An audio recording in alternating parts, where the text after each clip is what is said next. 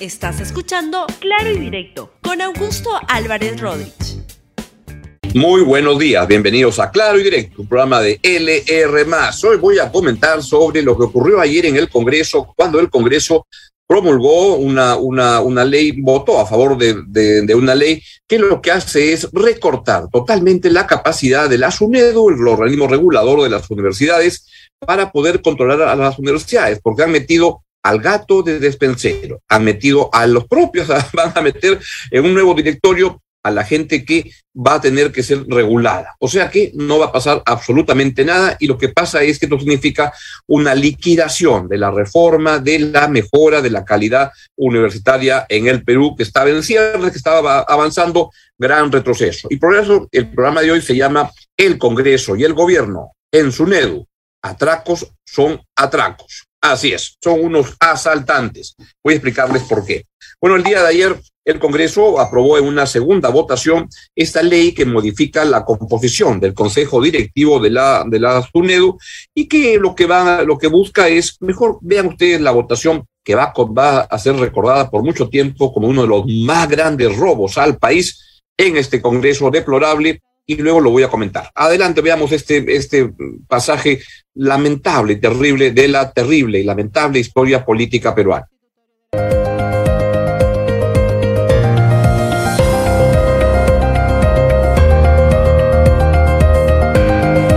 Se va a proceder a cerrar la votación. Votación cerrada. Se han registrado 68 votos a favor, 39 en contra y 5 abstenciones. En consecuencia, ha sido aprobado en segunda votación el texto sustitutorio de la Comisión de Educación que restablece la autonomía y la institucionalidad de las universidades peruanas. Siguiente tema y aplauden encima, hacen su, su tremendo y aplauden. Es como alguien que va y se roba, este, roba un banco y luego los asaltantes se aplauden. Entonces todos este, están felices por el asalto que le han hecho a la posibilidad de que los jóvenes peruanos, las jóvenes, los jóvenes tengan una mejor educación en el Perú. Quiero que vean la foto de alguno de los, las personas que han liderado este atraco, este asalto al Perú. A ver si lo pueden poner, por favor, para distinguir algunos rostros. Keiko Fujimori con la camiseta de la selección peruana, debería ponerse la camiseta de no sé qué equipo, pero del Perú no, porque ayer lideró a una bancada que produjo un robo al Perú. Está también el señor Vladimir Cerrón, que dice que habla por el pueblo, pero que la verdad este, usa al pueblo para sus uh, fines subalternos también otro asaltante al Perú. La señora Mari Carmen Alba, quien preside el Congreso, es la persona más representativa de Acción Popular en este Congreso. No sé la verdad este, quién maneja esa, esa, esa bancada de los niños, los no niños, pero otra vez en Acción Popular, una partida de asaltantes. José Luna Galvez, que también ya tiene un prontuario conocido en la materia, es el de la, Universidad de, Fachada, esa que ponía el triple en la, en la fachada, José Luna Galvez. Y Rafael López Aliaga, cuya bancada también estuvo alineada en este asalto al Perú. No se olvide de estas cinco personas cuando tenga que votar en el futuro, cinco personas que han liderado el asalto al Perú. Pero hay también los que son los componentes de estas bandas de asaltantes al Perú. Y vamos bancada por bancada. Fuerza Popular, ¿quiénes votaron a favor? Alejandro Aguinaga, ah, Luis Alegría, Rosángela Barbarán, una mujer joven que prometía, este, pues metida en esta cochinada, Merly Chacón, Luis Cordero, María del Pilar Cordero, serán parientes, Víctor Flores, Hernando Guerra García, una persona que también en teoría estaba comprometida o decía que le interesaban estas cosas, nada, acá cuando pese el billete en estos partidos, pese el billete, y esta gente, Aguinaga, Nano Guerra García, a Rosángela Barbarán, se alinean con el billete, por acá es, estos han votado para defender intereses particulares de las universidades. Raúl Guamán, la Elena, Eliana Infantes, vamos a ir con la lista de este, asaltantes ayer en el Congreso, David Jiménez, Carmen Juárez, será la, señora Juárez, la, presidenta de la Comisión de Constitución, que dijo que no iba a votar, pero al final, al día siguiente, dijo, no, si Keiko manda que hay que apoyar a las universidades corruptas, hay que apoyar a las universidades corruptas. Bien, señora Juárez. Jorge Morante, Marta Moyano, mira, también metida, no me sorprende. Ana Obando, Tania Ramírez, esa no la conoce, pero es la tiktokera de Fuerza Popular, César Revilla, Héctor Ventura, Cruz María Zeta. Estos son el segmento de asaltantes que responde a la camiseta naranja. Hay más asaltantes al Perú. Veámoslo ahora, los de Perú Libre. Y ahí está nada menos que María Antonieta Agüero, Valdemar Cerrón, hermano de Vladimir Cerrón, otros dos ladrones a la ilusión de los peruanos de tener mejores universidades. Jorge Coaila, Pasión Dávila. Mira, Pasión Dávila, que también está con, el voto para el adelanto electoral con su, su, proyecto, también metido en esta cochinada. Américo Gonza, Gonza, ¿no será González? Bueno, Gonza. Silvio Gutiérrez, Elizabeth Medina, Segundo Montalvo, este, Francis Paredes. Estoy pasando lista, no de la, este, los, los que están, deberían estar en el pabellón en, en Lurigancho, en Castro Castro. Estoy pasando lista de la bancada de Perú Libre que votó por este esperpento. Alex Paredes, ese también anda siempre hablando mucho en los medios, igualito, un asaltante más. Alfredo Pariona. Kelly Portalatino, igualita, mucho chamullo, metida en la misma cosa. Segundo Quirós, Wilson Quispe, Abel Reyes, Lucinda Vázquez, Germán Tacuri, Edgar Tello, este señor que dice que es del, del, magisterio y todo, la misma cochinada. Katy Ugarte, igualita, Elías Varas. Así es, 20 de los congresistas del Perú Libre que votaron por este atraco a mano armada. Hay más, vamos con lo de Acción Popular. Acción Popular también tiene sus integrantes en esta banda de asaltantes, Carlos Alba, Luis Aragón, Alberto Arreola, Raúl Doroteo, Darwin Espinosa, Darwin, Jorge Luis Flores, Elvis Vergara, Wilson Soto, Freddy López, Pedro Martínez, Hilda Portero. La verdad, me parece que son muy conocidos en su casa a la hora del almuerzo y también para alinearse con votos debajo de la mesa para favorecer intereses particulares, como en este caso de la SUNEDO. Hay más, vamos con los de Renovación Popular. Hay más asaltantes. Miguel Ángel Sicha, Milagro Jauregui, Alejandro Muñante. Es un tipo que es un conservador total y que dice que ese señor votaba, ¿saben para qué? Para defender a Condori. Así es. José Cueto, mira el almirante Cueto, qué vergüenza. Edras Medina, ese es el presidente de la Comisión de Educación, lo vamos a ver porque es el jefe de, de, esta banda, de el, que, el operador, el que tiene la pata de cabra, el que tiene la ganzúa. Javier Padilla, Mario Herrera, Jorge Montoya, realmente Montoya también metido en esta cuchipanda. Qué vergüenza para la Marina. Para eso les enseñan en la Marina. Esta gente sigue la, línea de, del ambiente grado. No, acá son una banda de asaltantes. Carlos Javier Ceballos. Bien, son los congresistas que ayer votaron para este atraco para que la SUNEDU ya no pueda regular, controlar. Son las, las, las bancadas que han estado en esta cuchipanda. Fuerza Popular, Perú Libre, Acción Popular, Renovación Popular y claro, Podemos de José Luna Gálvez. La gente cuando es candidata, cuando son candidatos, dicen una cosa y luego cambian. ¿Por qué cambian? ¿Por qué? Porque está el billete de las universidades pagándoles para que voten, porque después esas universidades van, batruchas, les dan la plata para que hagan campaña, etcétera. Keiko Fujimori. Digan nomás lo que dijo en la última, en la, en la última campaña electoral. Qué vergüenza. Adelante con Keiko. Aprovecho esta oportunidad también para ratificar nuestro compromiso de fortalecer a la SUNEDU. Hay muchas especulaciones en este caso. El contrincante planea cerrarla. Y yo creo que más allá de los defectos y virtudes que ha tenido, está logrando mejorar la calidad de la enseñanza. Aprovecho esta oportunidad también para ratificar nuestro compromiso de fortalecer a la SUNEDU. Hay muchas especulaciones en este caso. El contrincante planea cerrarla.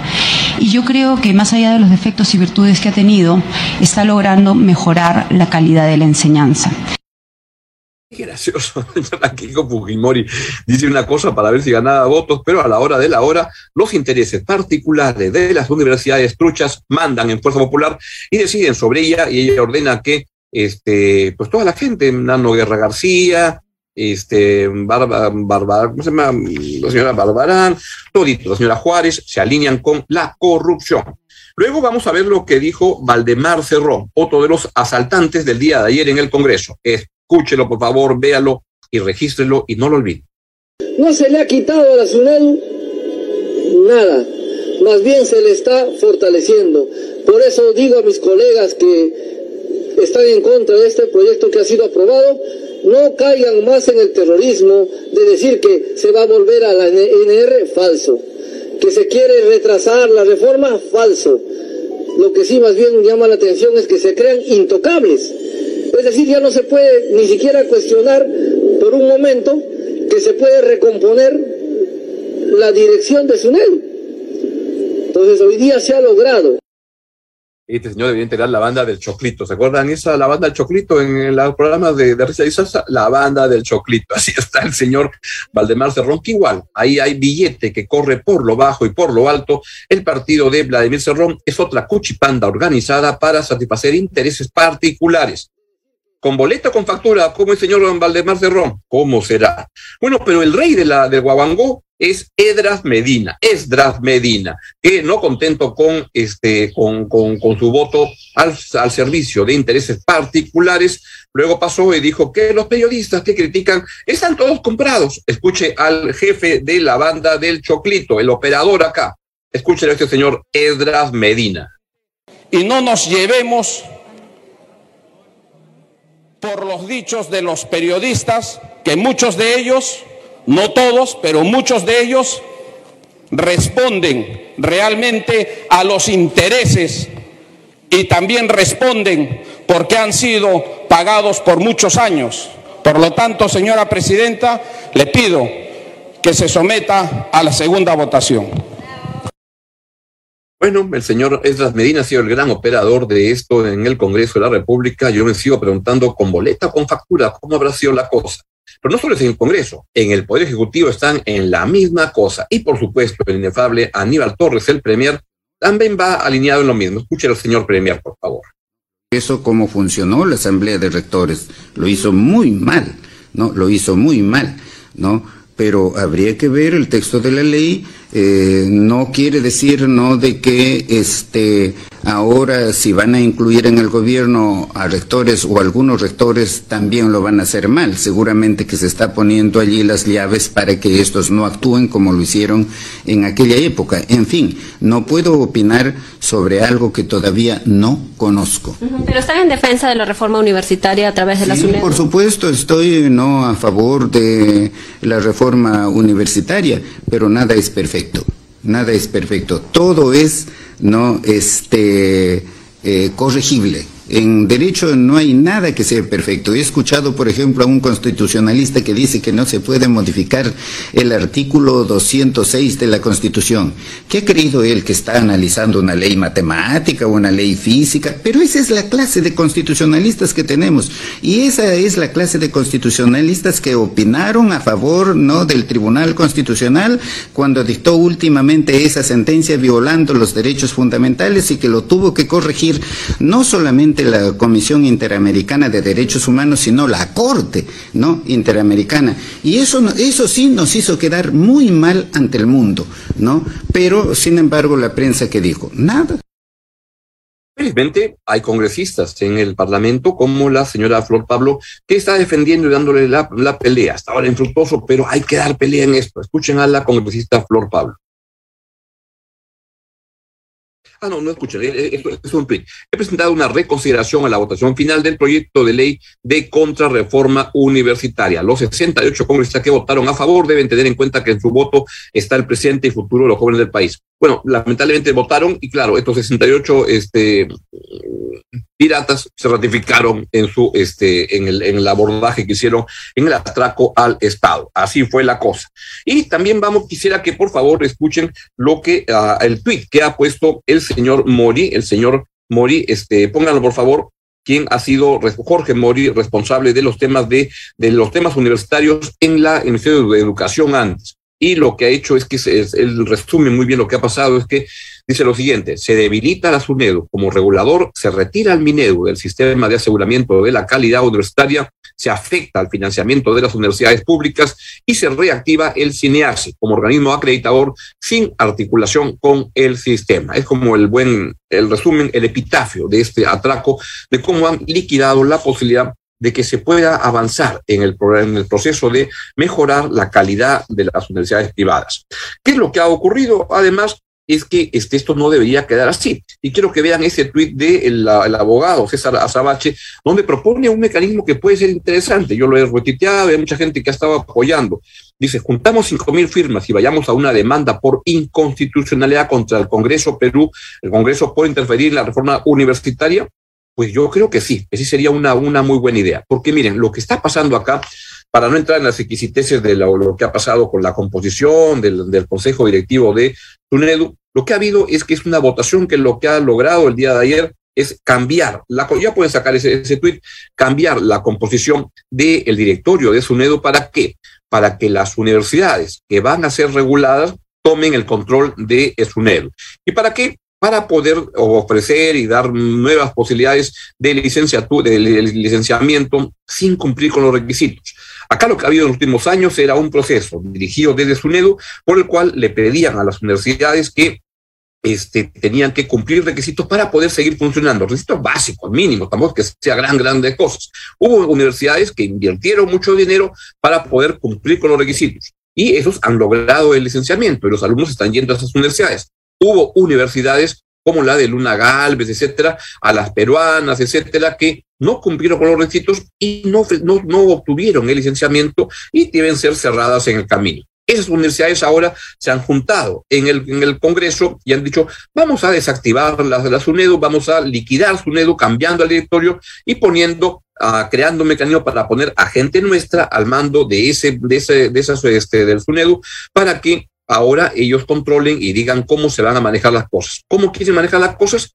de cuchipán de cuchipán. Lo que quieren es que las universidades truchas puedan ahora ser calificadas para ser habilitadas y seguir engañando a la gente. Eso es lo que está ocurriendo.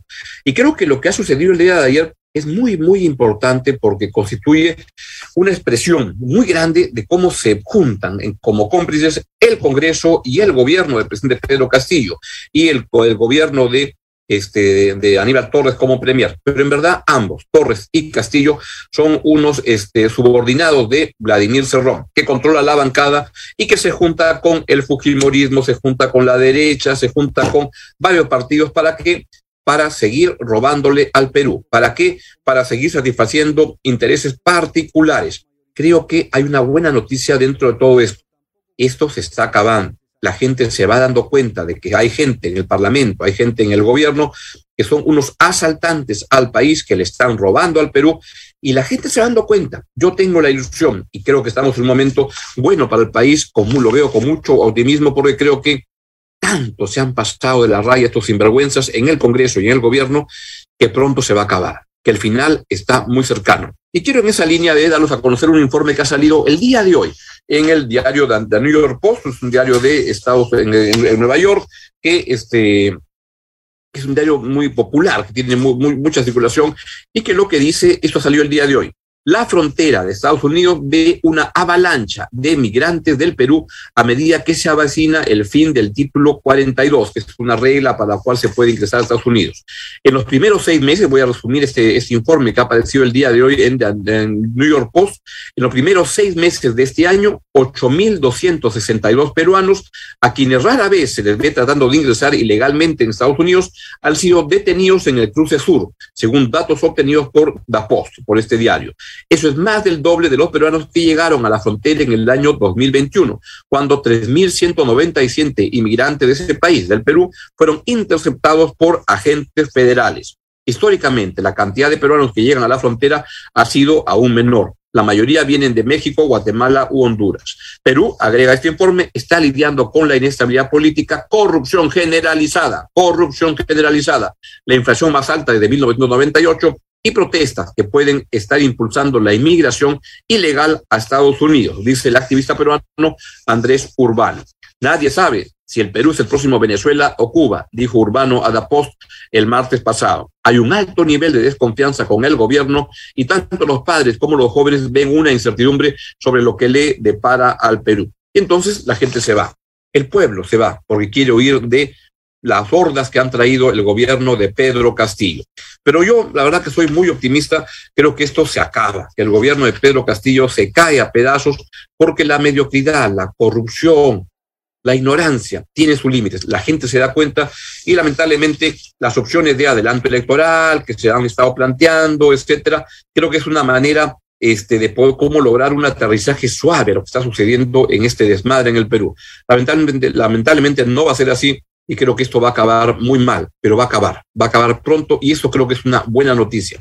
A peor se portan, como más asaltantes que son, pues en ese caso la gente se está dando cuenta y ayuden a que, ayudan a que la gente se canse, la gente proteste y los vote a estos asaltantes del Estado peruano que le roban las ilusiones a los peruanos, que nos roban las ilusiones de ver un futuro mejor, un futuro estimulante para el Perú. Bien, es todo lo que les quería contar y este solo me queda decirles que hay que colaborar con la, la campaña de la Liga contra el Cáncer, la colecta este, pública del año, a dónde la pongo ahí para que se pueda este, ver, ahí está, la colecta pública del año 2022 mi amigo Jorge Estela me ha dicho que le diga que esto ya está lleno. No suena porque le metió billetes. Los billetes no suenan para que, para que sea más dinero para cooperar con la colecta. Así es que todos a colaborar con la campaña de la Liga contra el Cáncer del año 2022. ¿Para qué? Para que haya este, posibilidades de hacer los exámenes preventivos, porque si el cáncer se detecta en las fases iniciales, se puede manejar, se puede salir adelante. Eso es lo que hace la Liga contra el Cáncer y hay que colaborar con ellos con entusiasmo, con decisión para ayudar a los peruanos. Bien, esto es todo lo que les quería decir el día de hoy y me voy y por mi parte nos vemos mañana aquí en Claro y Directo a las 10 y 30 de la mañana. Chao, chao, que estén muy bien. Gracias por escuchar Claro y Directo con Augusto Álvarez Rodríguez. Suscríbete para que disfrutes más contenidos.